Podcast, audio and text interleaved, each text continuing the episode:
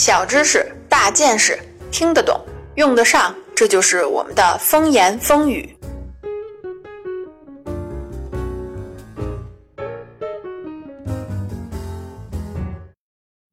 在今天的节目开始之前呢，我们挑选了上次活动中两位朋友提供的小知识，来和大家分享一下。第一位是宇宙无敌呆傻月，他提出的问题是啊，鸭子的叫声是没有回音的。那么这个结论是正确的吗？英国索尔福德大学的声学专家特雷弗考克斯在2003年做过一个实验，他首先在一间墙面有锯齿的。完全不会产生回声的特殊房间录下来一只鸭子的叫声，然后在能够产生类似大教堂中声响效果的回声室里播放这段录音。结果是鸭子的叫声和其他声音一样，当然是会产生回声的。考克斯认为流言产生的原因可能是因为鸭子的叫声通常比较小，所以回声就更加微弱，所以呢被人忽略啦。第二位是晋吉柏，他说啊，火炎焰翼是一个成语。我查了资料呢，的确是这个成语啊，用于形容火势越来越猛。感兴趣的朋友啊，可以去查查这四个字是怎么写的。感谢刚才提到的两位朋友，宇宙无敌呆傻月和晋吉柏为我们提供的冷门小知识。二位可以去微信公众号的后台与小编联系，获取奖品啦。这两个知识啊，确实够冷门的。再次感谢这两位朋友。好了，欢迎大家回到风言风语。今天呢，我就接着呀上一期兔大王给大家开的头啊，我们接着聊大师的故事。一看这期节目的主题呢，我估计啊，很多朋友可能猜到了，这个故事啊，一定是跟雍正皇帝有关。没错，就是他。最近这几年啊，清朝的几位皇帝啊，差不多啊，都让电视剧给玩坏了，尤其是雍正。虽然在位时间不长，但是啊，亮点实在太多。今天呢，我们就来讲一个他和大师之间的故事，看看最后啊，到底是谁忽悠了谁。我们先从雍正这个人讲起。现在呢，一提起那一段历史啊，人们总会说康乾盛世，好像啊，在中间的雍正啊，没起到什么作用。其实不然，很多清朝啊，后来非常重要的制度呢，都是由他率先创立的。比如像军机处啊等等，之所以呢光芒盖不过康乾呢，主要原因之一呢是雍正啊在位时间实在是太短了，前后总共才十三年。你再看看他爹康熙，在位六十一年，号称千古一帝；再看他的接班人乾隆，在位啊六十年，实际掌权六十四年，而且呢一口气啊活了八十九岁。所以呢，跟他们一比呀，雍正的存在感呢，确实大打折扣。不过呢，这只是从时间维度来看。如果啊，论质量和效率，那雍正可就太了不起了。据统计啊，他首批的各种奏折，总共啊有两千多万字。十三年时间，两千万字啊，我拿这个计算器简单一按，就算是一天也不休息，平均每天还要写四千二百多字。请注意啊，那个年代呢，可没有电脑。都是拿毛笔一笔一画写出来的。我的天哪，这个人简直是个工作狂。没错，不过今天啊，我们不讲他如何勤勉，只讲他晚年时期的一个故事。那是在一七三零年的夏天。一七三零年七月五日，一个裹着黄绫子的小盒摆到了浙江总督李卫的面前。盒里呢放的是上谕，也就是啊雍正给他布置的任务。李卫感到这次的情况不同往常。首先呢，这次的任务是通过廷记送到的，这只有皇上在发布机密文件时才会用到。其次呢，皇上一般发上谕都是由他口述值日的翰林来写，可这次却是雍正亲自用朱笔御书，可见这绝对是一件重要而且不想让太多人知道的事情。而最有意思的是呢，这道上谕的内容啊。并非军国大事，而是一件皇上的私事。主要内容可以概括为三句话：第一，要求李卫帮助他寻访名医，或者是懂得养生之术的道士；第二，如果送来的人没有真才实学，也不怪你们，可以放心推荐；第三，倘若名医不在你的管辖范围内，也要将该人的姓名简历秘密送去给他，雍正自有办法。李卫一看就知道肯定是龙体欠安，而且啊还是难言之隐。那么雍正到底得了什么病呢？按照咱们自己的官方史料记载啊，就是食欲不振，外加失眠。但是呢，从一名朝鲜使节回国后的报告中可以看出呢，雍正的病情啊，其实是媳妇太多累的。这可能还真不是朝鲜人胡说八道，因为呢，我们还找到了另外一条证据，还是在一七三零年三八妇女节那天啊，雍正给四川巡抚献德同样亲笔写了一张条子，要他呢寻访一个名叫做公伦的人。这个人有什么能耐呢？一看简历便知，说白了呀，也没有什么特别的，就是长寿而且健壮。八十六岁的高龄呢，还生了个儿子，由此啊，可见雍正的用意。李卫呢，当然是很明白的。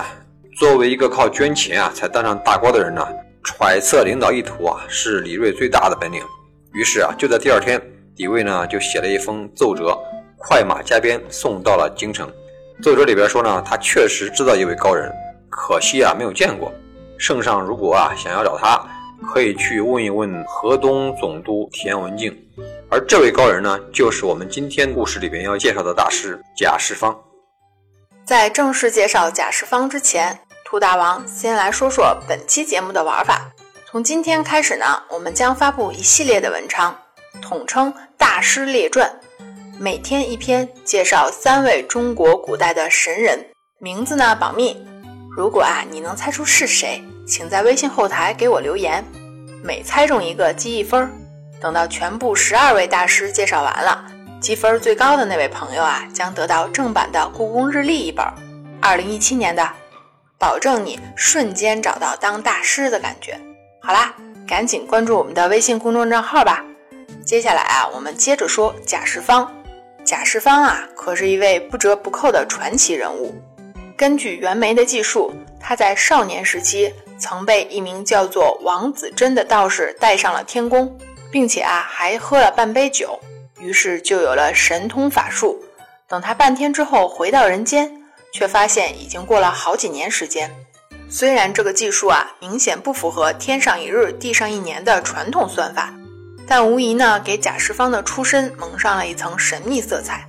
在当时的民间，人们对假神仙的态度啊，是又爱又恨。爱的是他所谓的法术，能够用超自然的力量带来奇迹。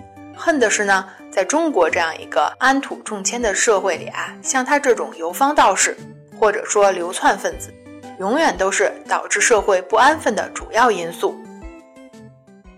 贾世芳的身世啊，真够离奇，所以呢，引起了雍正的极大兴趣。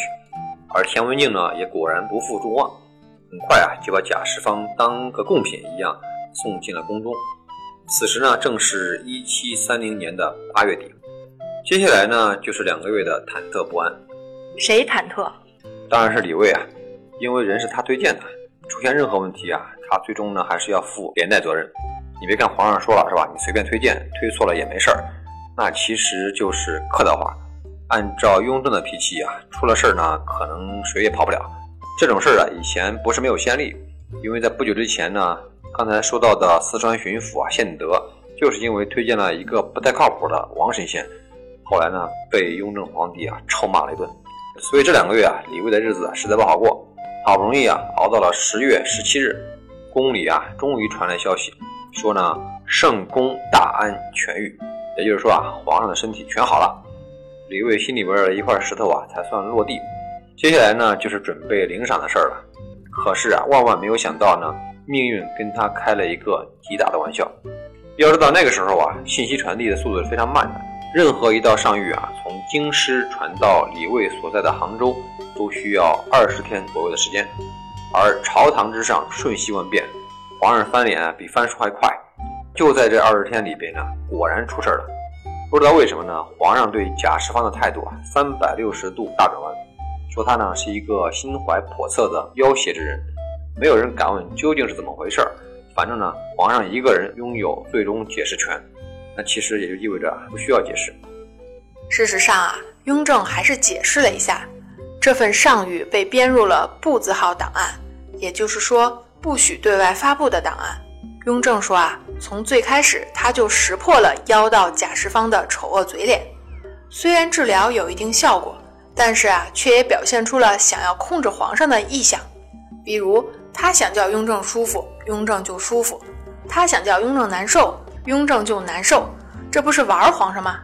而且啊，贾世芳还当着皇上的面说：“天地听我主持，鬼神供我驱使。”这眼里还有天子吗？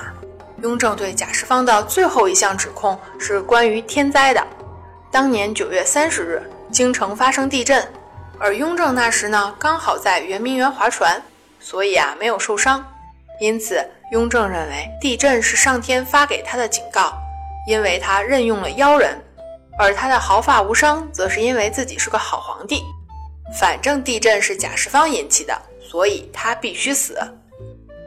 雍正在这份上谕中呢，已经气得开始骂街了。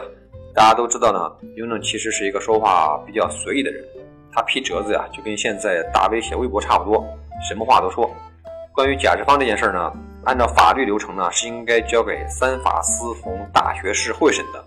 但是呢，雍正不管那一套啊，直接干预司法判决，而且呢，给出了明确指示：诛九族、挖祖坟，贾世芳本人呢，凌迟处死。但是呢，就在六天后啊，雍正不知道为什么呢，又一次的转换态度，宽恕了贾世芳的族人。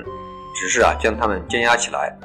可是呢，无论如何，贾志芳本人是死定了，只不过呢，是从凌迟改为了斩首。于是啊，一代假神仙呢，就这么莫名其妙的变成了假妖人，而且呢，就在当年的光棍节那天呢，被执行了死刑。